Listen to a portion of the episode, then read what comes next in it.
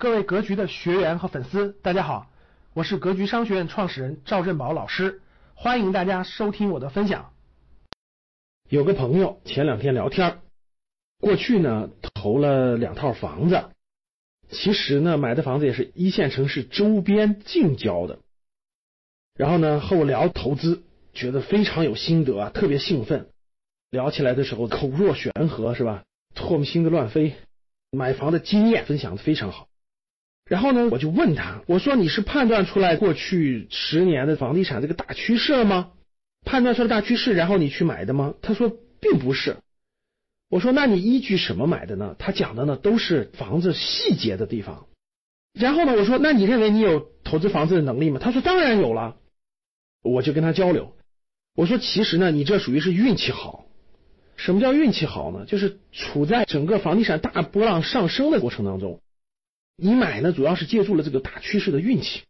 那他说不是啊，你看呢，我分析的很有道理啊，这儿交通好啦，京津冀规划啦，等等等等，想了很多的分析房地产术方面的东西，并不是趋势方面的东西。然后呢，我就跟他交流，我说呢，那好，如果你认为你的投资房地产的能力特别强，你能在未来几年内。如果是别人买的房子都跌，但是你选的就涨，那说明你真有这个分析的能力。你能做到吗？他说我能，我有这样的能力。当聊到这儿的时候呢，我心里还是有一丝丝的隐忧的，一丝丝的担忧的。我想起了经常投资书里面说的一句话啊：明明白白的亏，比稀里糊涂的对要好。怎么解释呢？我前面几期讲过，各位，投资是靠天吃饭的，它跟大趋势、跟时机有关。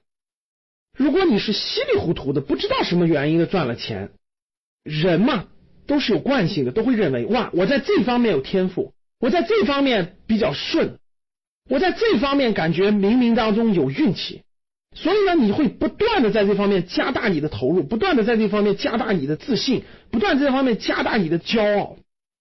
日积月累，你就会觉得在这方面你是有天赋的，你是有运气的，你是有能力的。不断的加码，不断的加码，未来加到一定程度的时候，就极有可能出现一个大的跟头。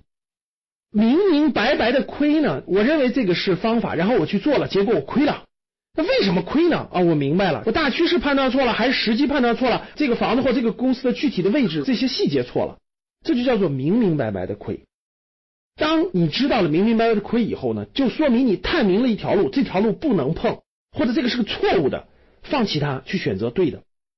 其实投资呢，在很大程度上都是把所有的错误都犯一遍，把所有不能走的路都封死掉，那剩下的路就是正确的路。所以很多投资的书，包括投资的大家，其实都说过这一点啊，明明白白的亏要比稀里糊涂的赚要好得多。回过头来，我们说。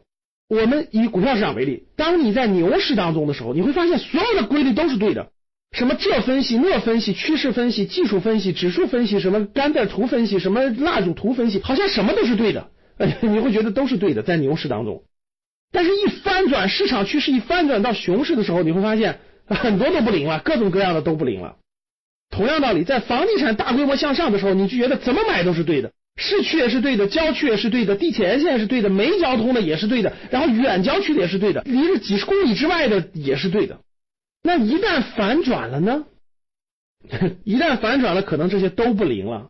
比较危险的就是我们过去这个方向一直都是上升的，在未来调整的过程当中、震荡当中，甚至是大趋势发生一定的变化的当中，你还能不能选择出正确的资产？你还能不能赚到钱？当别人买的都跌的时候，只有你的是涨的，这才是真水平啊！所以投资有风险，一定在投资上不能骄傲，不能过大心大，一定要谨慎、谨慎又谨慎。只有这样，才能在投资领域当中长久的生存下去。感谢大家的收听，本期就到这里。想互动交流学习，请加微信三幺幺七。